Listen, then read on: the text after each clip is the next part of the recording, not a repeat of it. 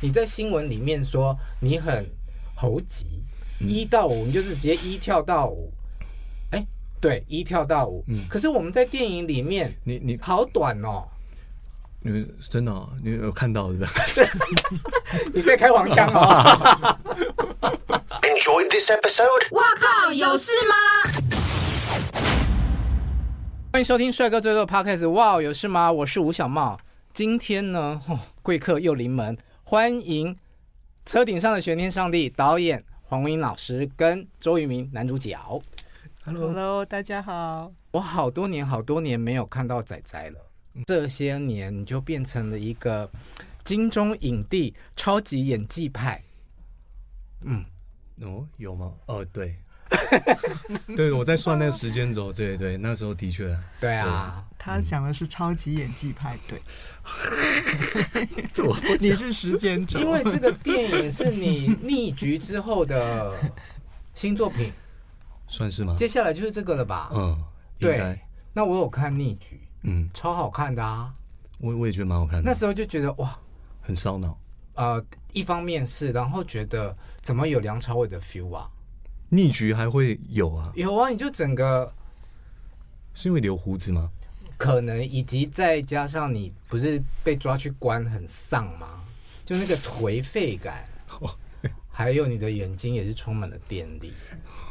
好险，还有电力。怎么了？觉得婚后就没有了吗？可能比较会那个吧，无神一点吧。不会啊，好帅！我的天哪！好啦，想问一下仔仔先就是从逆局之后，那车顶上的玄天上帝是你的第一个作品，嗯，你会接拍这个戏的原因是什么？呃，第一个当然是因为导演，嗯，再来是。团队包含演员们，有太多太多都是，甚至是我刚出道就合作过的人。林依晨吗？依晨是他刚出道拍了我的 《Make Wish》的 MV。嗯。然后摄影师呃小鱼姐是当时 F 四拍我们写真集，跟我于静平老师。对。然后还有我们那时候的一些代言啊、平面啊，很多都是那时候他在拍的。嗯。所以。你你给我这些以后，我本来就很感兴趣了，再加上剧本，嗯，可以演两个嗯角色嗯，我原本以为是双胞胎嗯，后来看了剧本以后，发现完全是不不不同时呃时代背景的人，他们完全是不一样的人，但是他们都是有共同的一些。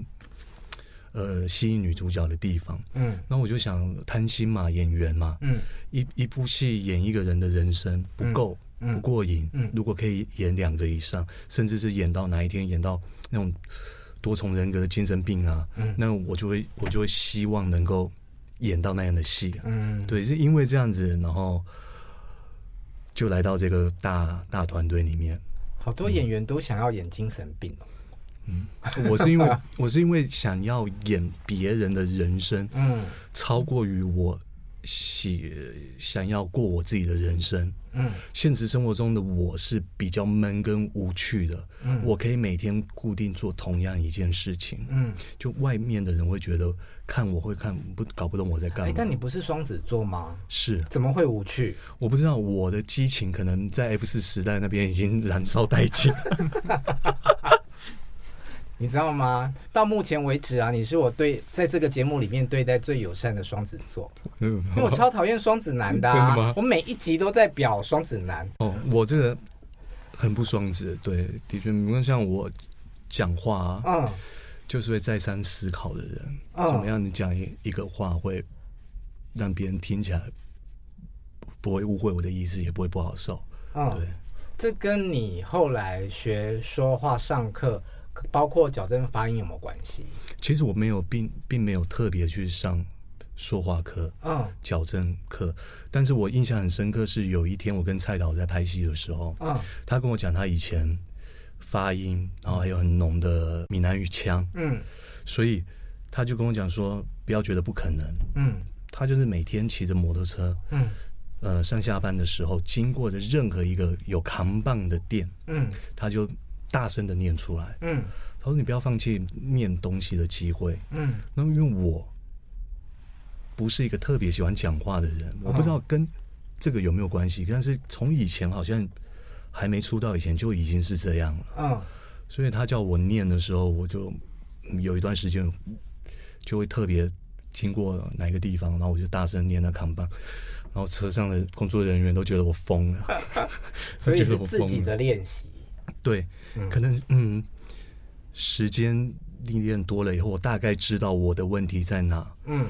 然后，当然，我还是会常常，还是会常常吐槽。嗯，但是我吐槽，我现在知道了。嗯，以前我是不知道的。我有听过，因为其实大家都知道你以前的吐槽在点在哪里嘛。但有人跟我讲说，你们是听不出那个差别。对，因为我从小生活的环境，嗯，很多人都是这么讲话的，所以我并不知道，甚至说，甚至说，有可能以前的的学校里面的老师，可能也都是有这样的口音的。啊 So. 对对对，所以大家都一样，你没有觉得自己有什么问题？嗯，对，来到台北以后才知道，处处是问题。这样 好，刚刚仔仔有说他接拍这个戏的一个很重要的原因，是因为导演，导演大有来历，但其实这个是黄导演的第一部执导的电影。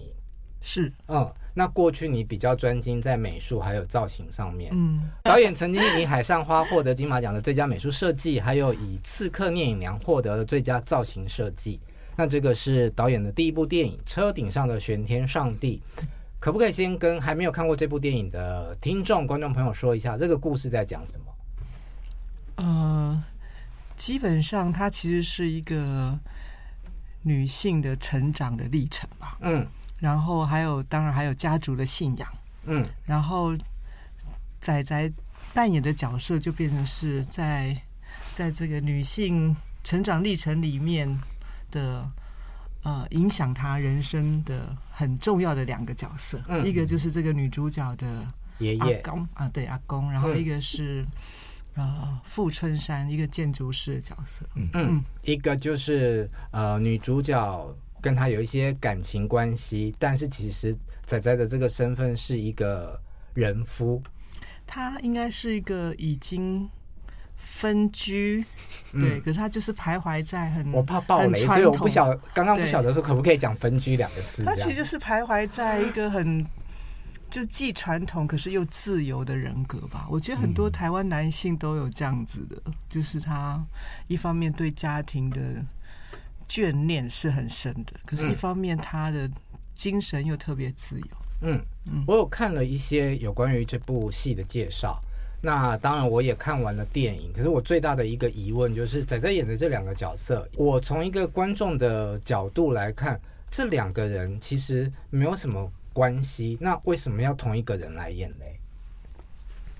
我自己是觉得哈，一个女性要喜欢上一个男人，一定很多部分是她从小影响她很深的人，嗯。的某些特质，她可能在她，比如说，呃，从小影响这个女主角很深的男性是她爷爷，因为爷爷是带她看，嗯，见世见世面的眼光嘛，嗯，然后呢，长大以后，她一个女性要喜欢一个人，一定有某些特质是她要能够仰慕的。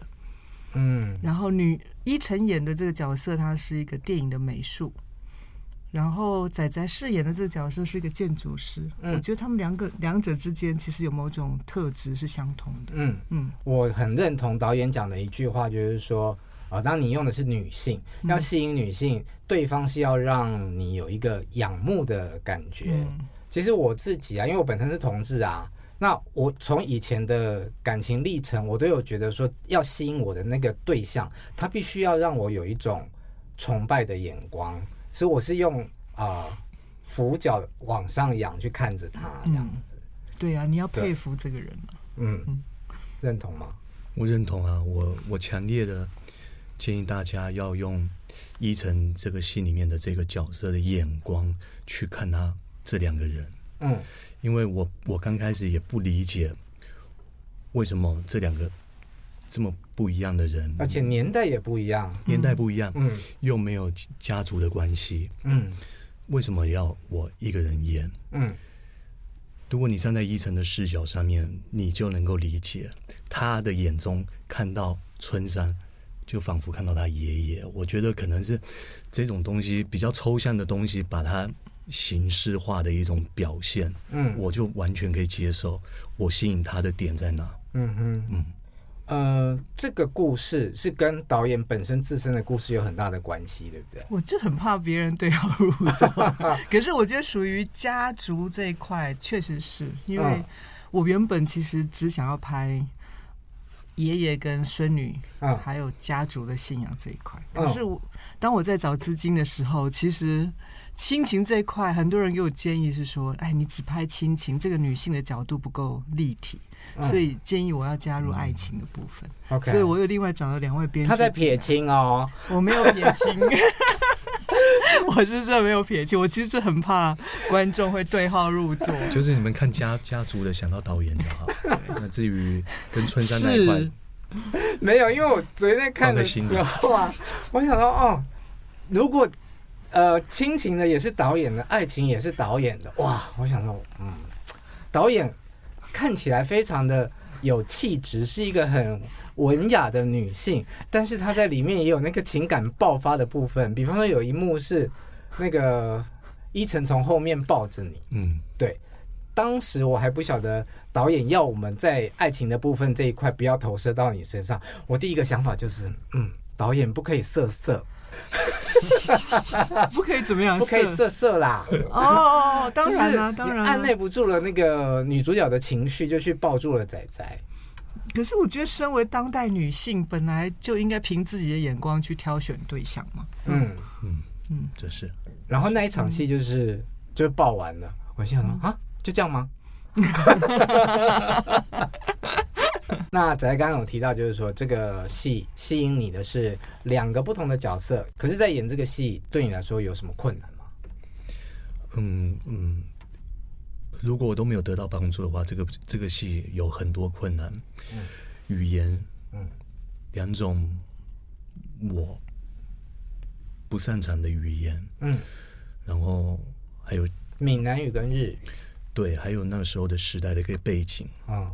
怎么投入到那里面？我当然也有演过那个年年代的一个戏，嗯、可是你说我从导演这边得到更多阿公的资讯，嗯，那个是以前的做的功课是远远比不上导演直接实际的跟我讲这里曾经发生过什么，嗯，所以我是第一次拍戏，在现场对于。现场的呃实景呃不是实景，就是现场的景是有共鸣的。嗯，因为我在那边的时候，我一到现场，导演就说：“我阿公以前真的会在这里做什么？嗯、阿公就是在这个市场，这个市场从我小时候他就存在了，嗯、一直到现在已经换下一代的人继续开，嗯，卖的还是一样的一一些一样的东西，嗯，没有变过。然后你就会有很多回忆，嗯、这是我以前准备。”角色的时候是不会拥有的，我不会拥有角色的回忆。嗯，可是因为这是有一个真实的原型阿公的存在，嗯，而导演就可以跟我形容很多阿公怎么影响他，嗯，跟这个现在这场戏怎么这个这个场景是如何建立，嗯，阿公那个时候的回忆，我多了好多回忆，很特别的经验。嗯，我要先离题一下，我的天哪，他讲话好好听哦。喜欢哦，喜欢。那我这个目前本人支气管炎，快要一个月了。对，哦，所以这是你生病的声音哦。对，太低了啊。嗯，那如果恢复到正常呢？再高一点点而已。但也还是这样慢慢的、温温的。呃，对我我讲话也没办法快，快了就打结。嗯嗯。嗯 没有，刚本来想说哈，那你要不要一直支气管炎下去？太坏了。导演在跟你讲他这些回忆的时候，让你感动的点是什么？我感动的点，嗯，是我看导演在跟我形容那个回忆的时候，嗯，我从演员的角度跳脱出来了。嗯，演员只会看导演，跟导演，我们通常跟导演工作是。在剧组上面跟导演工作室，导演跟你讲需要的东西是什么？OK，他不太会跟你挖心里面的东西。嗯，当他挖他心里面的东西的时候，他眼睛发光，嗯，陷入那个回忆，他骄傲的想要跟你分享这一块的故事的那一种眼神，嗯、所以我在现场是很享受当一个聆听者，嗯，听一下导演的东西，然后因为我拍两个嘛，我们春山是先杀青的现代先杀青，因为那时候头发比较长，对，然后就借由剃头的这个行为，然后我告诉我自己，我开始进入阿公的时候了，嗯。从演阿公开始的那一段戏里面，其实我跟导演很少在现场会会特别聊天，因为我觉得有时候他看我不是在看我阿公，我看得出来，就是有哎、欸，真的，我有时候我们会避免这种尴尬，因为我明明是演员，可是我怎么他会觉得我是阿公，就是会有孙女的形象出现在我面前，对对对。还好你讲了这个，因为我刚刚觉得你在讲那个导演在说阿公的时候，我觉得他快哭了。他会，他会。哎，导演没关系，我们节目很多人都在哭。我确实啊，我觉得聊到我阿公，我还是会有那种、那种、那种触动嘛，思念。好，我们今天试着来把导演逼哭好不好？不要这样。那你可不可以讲一下阿公让你这么骄傲的？嗯，地方是什么？我阿公是他，他就其实就是那个时代的一个小人物嘛。嗯、可是我觉得他却是我心目中的大英雄，因为我觉得要看男人，要看他在面对挫折时候的他表现出来的生活的态度。嗯，我觉得我阿公就是那种遇到挫折又越挫越勇的人。嗯，所以有时候看男人的眼光，我觉得我阿公就是建立我看男人眼光的一个很重要的人。嗯嗯，而且我觉得还有他的一些生活态度，比如说他他在本来可以很幸运的时候，他可以从银行借大把钱的时候，他反而他反而没有创业的野心了。嗯，他他就好，他就想要好好过生活，好好过日子，把自己管好。我现实中的阿公确实是，呃，比如说我第一次的环岛旅行啊，或者是我第一次进电影院，嗯、就是我的生活中对很多看事情的眼光，我觉得都是他帮我建立的。以前那个男人，那那个年代上酒家，其实男人上酒家，他们是真的会。他们的他们的前戏啊，一定是他们就是会带一些东西去交流的，而且他们都会带他们新买的东西，他们会就是带他们新买的，最近买了一个什么香炉啊，或者是古董啊，或者是一幅画。我不晓得是不是因为要对家里的太太好交代，所以他们去酒家就说：“哎，我们其实是去做一些文物的交流。”可是那个是酒家的前半段，嗯，酒家的后半段可能就会有。酒家的陪酒的小姐就进来，那时候我就会被送回家了。儿童不宜啦。出道前，嗯，有在酒家上过班，做过一份工作，一个月是酒店的少爷服务生。哦，我知道，我有看过新闻，有写过。那因为老板是我爸爸的朋友，嗯，里面的少爷是我同学，嗯，所以然后里面的呃陪酒的。我们我都叫阿姨啦，嗯、不是年轻的，就是生小孩，嗯、是我同一个眷村里面的孩子，同年龄的孩子的妈妈，嗯，她她就是一个陪伴孤独的人的地方，嗯，有很多上了年纪的老一辈的人、嗯、去那边愿意花钱开洋酒，但是自己其实不喝，为什么？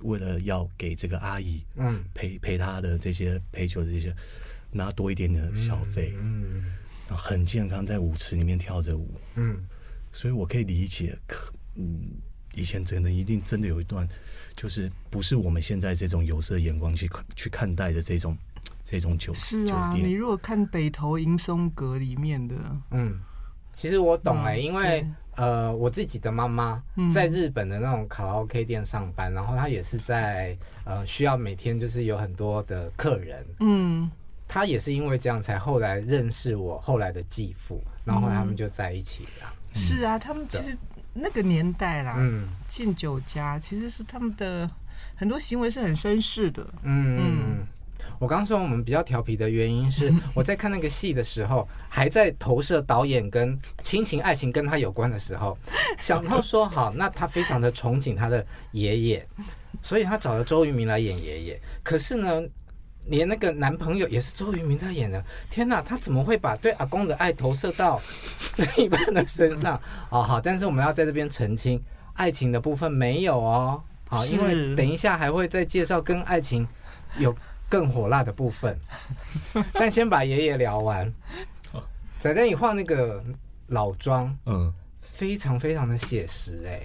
每一次画老妆，听说要花三个半小时的时间，嗯，差不多，嗯，差不多。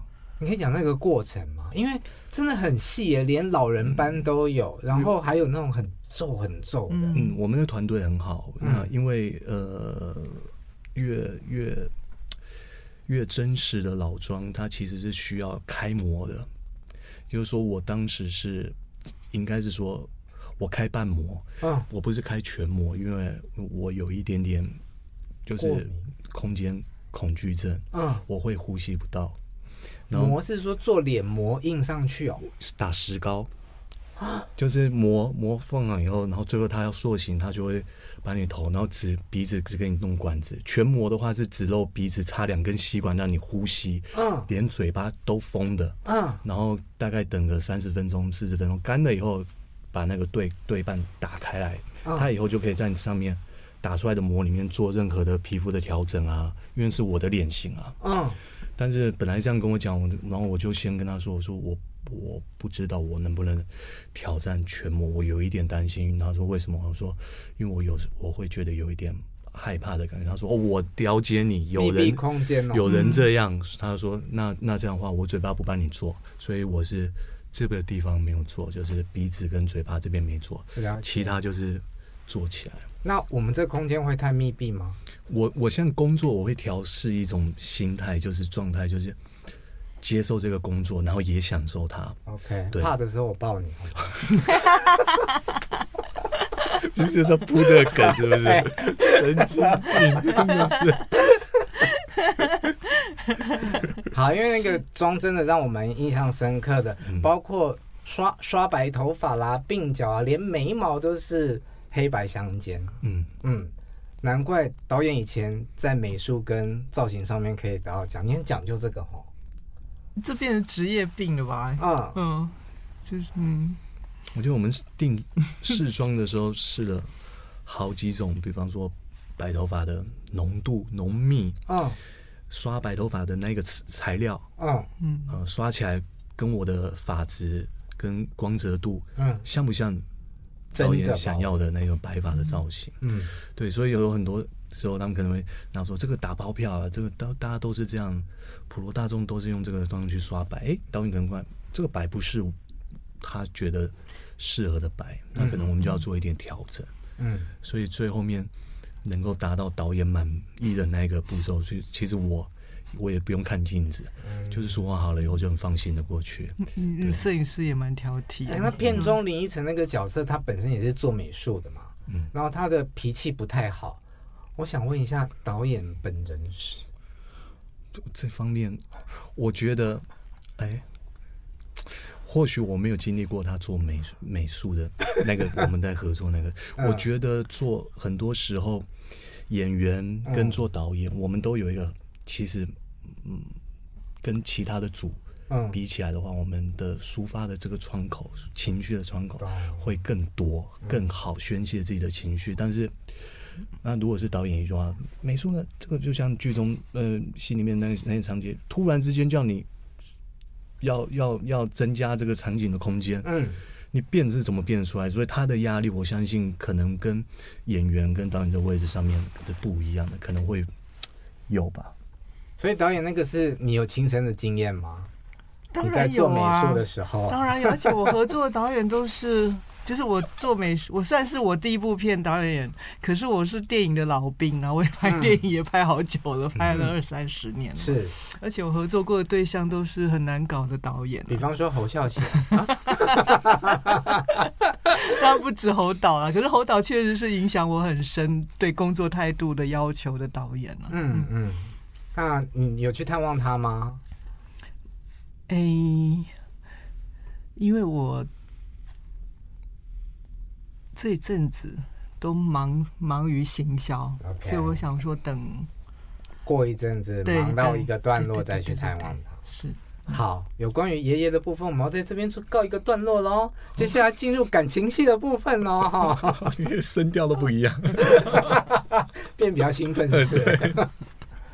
好，有一场戏，你是唯一一个看那个讲到现代的部分会访问特别多的人。哎呀，不好意思啊，我们就是一个爱开黄腔的节目啦。因为呢，在戏里面有一句非常非常令我印象深刻的台词。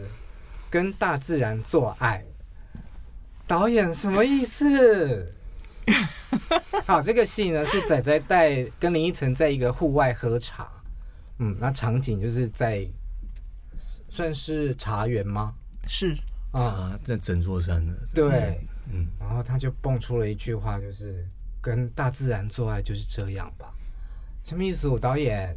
他你没有讲完，他是说跟大自然做爱其实是很自由又很隐秘的。哦、对，其实就像风一样自由啊。其实这不是很好的一句话吗？而且是有感而发。因为我做爱经验虽然不少，他真的是他真的是在那个环境里面，在大自然环境里面的有感而发。讲不出来这样的话，但我真的没有跟大自然做过爱，我都是跟人。所以你要常接触大自然，下次跟对的人到对的大自然。可以出去外面，导演这么开放？没没没，我是说你就会有 有深刻这样的感，因为因为他他这个建筑师是有原型的哦，然后这个是真的那个那个建筑师的生活态度就是这样，就是他对他对大自然的热爱。你看他会有自己的茶园，他会自己去盖烘茶室。嗯嗯，导演拍摄你的人设，你的。气质都被我崩坏了，这样。你不觉得这这句话很 philosophical 吗？就是很很很有哲理的吗？对啊，所以我听不懂啊。那你要去大自然。好，我下次去了大自然，做完了访问之后告诉你。除了大自然之之外，他们真的有在该做爱做的事的地方发生一些事情啦。他们去开房间，嗯，没有，他们是在饭店里面，然后有比较激情的戏。可是我看的时候又很好奇啊，因为你在新闻里面说你很猴急，一到五你就是直接一跳到五，哎，对，一跳到五。嗯，可是我们在电影里面，你你好短哦，你真的哦，你有看到是吧？你在开黄腔哦。你说那一段时间哦？对啊。是有剪掉很多吗？本来的话，应该是说前面第一个 take 的时候，啊，我真的是省略了很多前面的步骤，啊，不过我就就觉得 自己的投射就是差不多，就是就是这样嘛。哎，周太太想那样，没有，就就是后来就是摄影师有跟我们讲说，就是我们。这个些镜头，它这些运镜都是有其意义的，嗯、对，就是设定好的这些这些东西，所以我必须要跟镜头来做配合。嗯，对，我不知道成品是如何啊？对，你还没看过，但是其实我们也是拍了一一整夜啊。对，那拍摄时间多长？我们从。其实那时候发通告好像是从下午，因为我们要帮他做好保护措施嘛，所有的保护措施。嗯，嗯，然后一可能拍到半夜一点多吧，收工。从下午七八个小时，差不多吧。嗯，回到以前记者魂上身。狂做八小时，你下了这个标题。本来那个就不是这个的重点嘛。啊，拍谁啦？我看歪了啦。人家要的是那个意境，你你实体化、具体化。那我想问你，一二三四五，那二三四是什么？没有，我我说的就是一个时间的轴线的意思啊。就因为其实呃，Steadicam 看是一直在跟着我们的。嗯。那有时候。必须要有空间让它转从左转到右吧。那我有时候比如说第一个 take，我就很很急的，就是他还没转的时候，我可能就已经把女女孩子抱起来了，嗯，对啊，然后走到下一个地方了，所以所以就是调整一下那时间轴而已，嗯。嗯，那个你没看到，这个这个我就知道，这个我有把它。我把它处理，我有把它处理了一下。嗯，其实因为我以前采访的时候，我也有去拍戏现场探过班，嗯、但是我从来就是没有探班过这种床戏这一系列的戏，我就很好奇，到底在拍摄的现场，对于演员来说，是不是有多尴尬吗？还是是不会，因为都投入了。我觉得我活在当下的时候，其实真的不会尴尬。所以这个现在回想起来的，才会我其实很蛮多演员拍，呃，不要说我们这种 level 的，嗯，拍到更更更更更裸露的那一种的，尺度更大的。对，他当下也是做了，就是但是你会听到很多反问，就是事后他觉得那时候怎么怎么会，怎么会说这就因为我们当时会很投入嘛，入戏了。入戏是一个一定要做的，我我们年纪也也到了吧，这个东西也没什么好好去用偶像的那个那个年代的一个思维去、嗯、去呈现，是，是反而是有真实。然后如果真实里面再加上有意境的话，那当然我们会更好。嗯，现场保护演员，特别保护艺人保护的很好。嗯，所以我我相信我们在在那个空间里面，其实呃。只要是能够呈现的东西，能够拍到的东西，我们都会尽量去完成。对，导演，你很厉害哎！嗯、哦，你很幸福。嗯，林依晨的那个尺度真的很大哎。但是我很意外。你你看到？我有看到南半球。哦，真的？哦。嗯。哪有、啊？那是你的角度。我的角度是。我角度跟你不一样啊，嗯，你是摄影摄影机的角度，所以你看到的是我我角度会是 全球，我就会很很真实，我觉得很真实。嗯，对，对我来说，林林依晨等于气质。当然，我认同他是一个非常敬业的好演员，但是我没有想过说，哦，他会愿意牺牲尺度那么大。可是需要说服他吗？我倒还好哎，因为我觉得我。要拍之前，我有去找了一些我觉得是成年人情感特别。我觉得我想要拍的是一个那个，就是那个，但我没有想要拍情欲戏哦。嗯，嗯，我其实就是成年人的情感吧，就是那个，嗯，所以两个人之间的。该怎么样呈现就是怎么样。嗯，他也是这么回答我，他就是他 exactly 讲你一样的话，他说该怎么样讲一样的话，对，嗯，就是他觉得该怎么样就怎么样。我倒是觉得他们很相信我嘛，因为我觉得他很相信我跟摄影师，因为我们是真的清场清的很干。我跟摄影师自己都没有在房间里面。我们那场戏里面有谁？就是拿 crime 的那个人，然后跟两位演员。对啊，嗯，当然还有那个拿泵的人。好，子安，你刚刚有说，嗯，依晨从你的 MV，然后中间还有其他的合作，杜拉拉，然后到现在，其实你们都各自走过了呃不同的年龄段。嗯，那你现在看他跟不同时期看他有什么样的改变感觉？他正在成长的那个时期，嗯，我其实没有参与到。嗯，我碰到他，你比方说杜拉拉，甚至在更之前的我们一些广告的合作，嗯。对啊，那个时候他已经是一个很成熟的演员了。嗯，所以他的演员的成长期，其实我没有参与到，对我来讲没有什么改变。OK，我看不出来。你看到他就是已经是一个成熟的演员。嗯，对。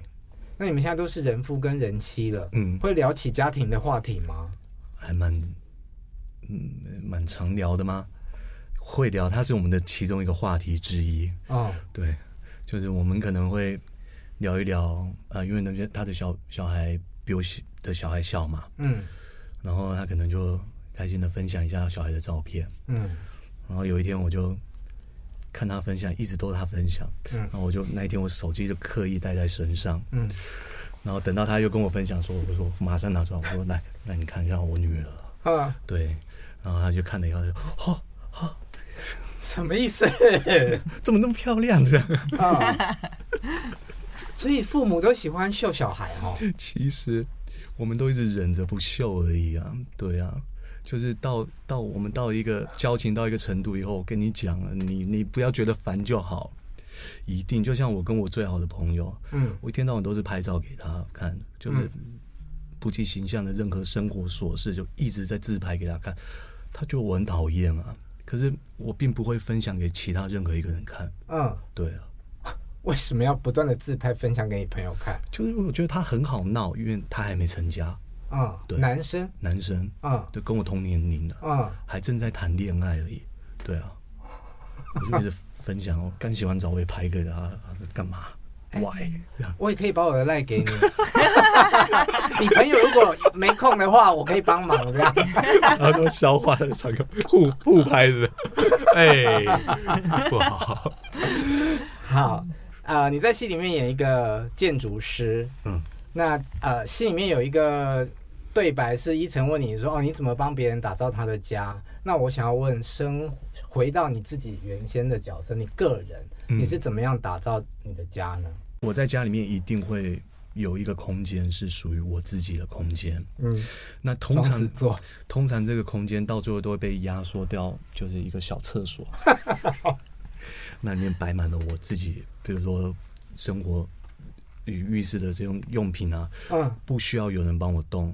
该放在哪个位置，该有什么习惯，他就是就是一直以来的习惯。这个习惯同样一套，搬搬去任何我去工作的人，可能住住饭店啊，住酒店，就是这个位置，这个角度位置什么范围全部不会更改。我就是在缔造这种家的习惯。就是你进去这个酒店的房间，它的厕所就是我就开始我就开始摆了。哦，在家里是摆这边，这个是这样，所以我住。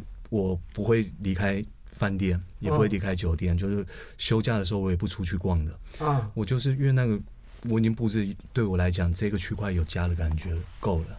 对，我会我可以放松。对，为什么？为什么这么着重在洗手间？其实不是着重在洗手间，而是它是一个最后我最能实现的地方。我也可以实现，比如说我也。呃，在布置一个家的时候，当然也想要把一个一个生活的习惯带到这个家每一个地方，客厅啊、沙发，你该有自己的习惯的样子。可是我是有小孩的人，嗯，你的习惯也斗不过小孩，嗯，然后跟老婆，所以他们的习惯加注在我身上的时候，我退而求其次，对不起，最后这一间可以不要动吗？哎，这是男人的伟大，哎，对，就是最后面。最后面的东西，比方说，我拍戏只要是能够住在家里拍戏，收工以后，我不会在客厅放松，我也不会在房间放松。啊，我放松的时候就是在厕所，最后呢，我自己的那个领域接洗脸、卸妆、洗澡。那这个空间，你的太太、小孩可以进入吗？可以，因为我曾经拒绝过，但没有办法。对对对，所以我现在其实它是一个妥协跟平衡的一个。一个家庭就是这样嘛，所以我们往好处去想，我可以看得到他们来找我的目的。嗯，比方说女儿来找我，所以跟爸爸分享东西，是因为好奇爸爸的东西。嗯，所以我再也不会觉得他只是来打扰我，嗯，而是我欣然的接受他这样的行为。嗯嗯，好特别哦。那你在这个空间都在做什么？泡澡？我没有，我也不泡澡，太浪费我时间。就是我我会塑造一些生活的仪式吧，嗯，就比方说呃呃进入角色，呃可能进入阿公，我从剃头找到一个进入的状态，嗯，就是剃头的这个行为，它不是只是剪头发，它就是在这个过程当中，让我的意念去告诉我自己，马上要进去阿公的世界里面了，嗯，所以在家里我也是这样，就是。搞的这些东西其实都不为什么，就是为了让自己心灵能够融合到这一块，让我自己特别放松，而且，呃，它可以万年不变的这种。我我我的生活其实就是很无趣，可是如果我用我的无趣去投射到任何人身上，他们都会崩溃。所以我的无趣会某方面对他们来讲会变成是我的过分的坚持了。嗯，可是我不能没有这一块在我的心里面。嗯，那个。最后，环境可以很很很压迫，到最后面我还有一个小小小小小小的领域可以让我放松，然后做一回自己。我觉得会是这样。哎，我觉得这好有趣哦！就是听众朋友，如果给你们二选一，因为仔仔很帅嘛，可是他又如果真的像他讲的那么很很无聊、很无聊的话，要还是不要？啊，下面留言。都是蛮专注的啊，我觉得那个生活的习惯蛮专注。我是 OK，因为我觉得他再无聊啊，我都还可以去逗弄他。嗯，所以我们要来聊一下爱情观。在这个爱情片的幕后花絮里面呢，哦，仔仔有说话，你还记得你讲什么吗？他讲成全哈，什么东西？就是呃，你说成熟大人的爱情观不是年轻时候的一见钟情。也不是很激情的开始跟结束，嗯、是互相的理解和扶持，还有就像刚刚导演说的，一段成熟的关系里面，更多的是成全。嗯嗯，呃，如果希望长久的走下去，我觉得会是这样，彼此成全。对，我觉得你要遇到，嗯，即便是家庭组织家庭的对象，嗯，他的各方各面都完全的 match 在一起的人。嗯全球可能就那么几对吧，那我不是那幸运的那一对，那又想要好好的过生活下去，我们该做什么？我们就要退而求其次，去做到想的这件事情，是不是一种互相退让、磨合、配合对方？嗯，嗯，可以，而而且我觉得这个这个这个过程，它绝对不会是说哦。四十岁以前哦，你们就磨合完毕了没有？一辈子，嗯、一辈子。我看到好多，呃，老先生、老奶奶，我们有机会做成朋友，嗯，看他们一辈子都还在斗嘴，嗯，但那就是他们的生活，少了这个就少一位，嗯，对，他反而觉得今天有个东西没有。他们每一个人的家庭都有自己达成平衡的条件，嗯，那我们的家庭也是正在在找这种平衡中。嗯，对。我看一个你做的苹果新闻网的访问啊，嗯、所以你跟你太太不太沟通，因为没默契。对，因为 真的，你要说没默契吗？就是就是呃，我太太很感性啊。她什么星座？天平。哦、OK。那我内心很感性啊，但我的形式是很理性的啊，所以。呃，在没有破坏我内心的崩溃以前，我是不想要两个人在讨论一件事情的时候泪汪汪的讨论。嗯，那我宁愿听你讲的什么东西给我，嗯、然后我嗯嗯嗯嗯嗯嗯这样听。嗯啊，可能会有点、欸、嗯很容易惹女生生气耶。但没办法，没办法。嗯、我觉得如果你都有情绪的时候哈，真的不要在当下想要达成什么沟通的妥那个。就是你，你就觉得沟通完毕，有时候真的是一个晚上吧，各各休息完了以后，隔天早上吃个早餐，喝咖啡，再来聊就没了。对，嗯，或许我都忘了，其实我一直都忘了，我很多东西，我睡一觉起来，嗯，我会忘记自己叫什么名字，我正在跟谁不愉快。啊？对我，我过不了夜了，就是我嘻嘻哈哈就玩，就像小时候跟我哥就。前一天前一天吵架打架打架，然后然后睡觉起来以后，早上起来我第一个转过去马上睡同一张床抱他，嗯，马上给我一个暗拐，他还记得，然后我被打了以后我才想起来，我说你你怎么会这样啊？因为我小时候就这样，所以一直到现在我还是一样，就是有不开心这种小事情的不开心。我睡一个晚上就忘了，我也是哎，我起床就没事了，所以他吵跟我吵不起来。嗯，你在跟我抱怨的时候，我已经过了那个心情了。嗯，那我就会觉得你现在在这边，那那我听。嗯嗯，好，那我想问一个比较不礼貌的问题，因为你讲到成全嘛，我感受到的是太太比较成全你，因为她放弃了她的目前的工作。嗯，这是我们呃。在生小孩以前呢，就沟通过了。嗯，就是我们都知道，工作一忙起来会是什么样的状态。嗯，有没有需要小孩子？嗯，OK，好，都要。那我跟你是比较的，谁比较会赚钱？谁可以？谁可以支撑家庭的所有各项支出？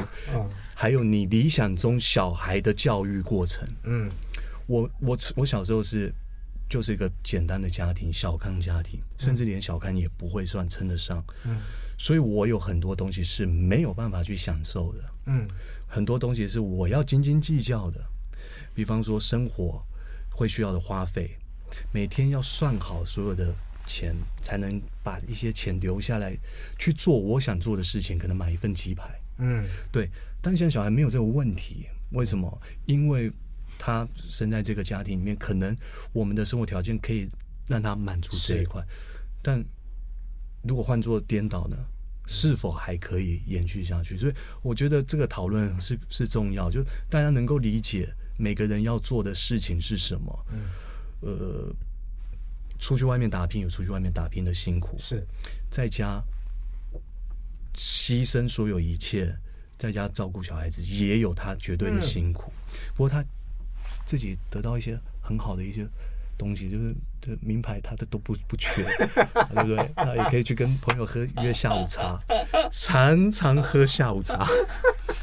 今天跟谁就 schedule 比我还满啊，我的我的 schedule 都是工作，嗯，我们有共同行事历嘛，嗯，他的行 schedule 打出来，哇，满满满。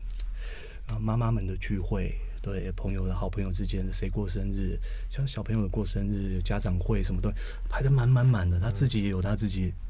舒压的方式。好，这一集玉红院不要停。最后，我想要问导演，呃，中英文的片名其实差很多哎、欸。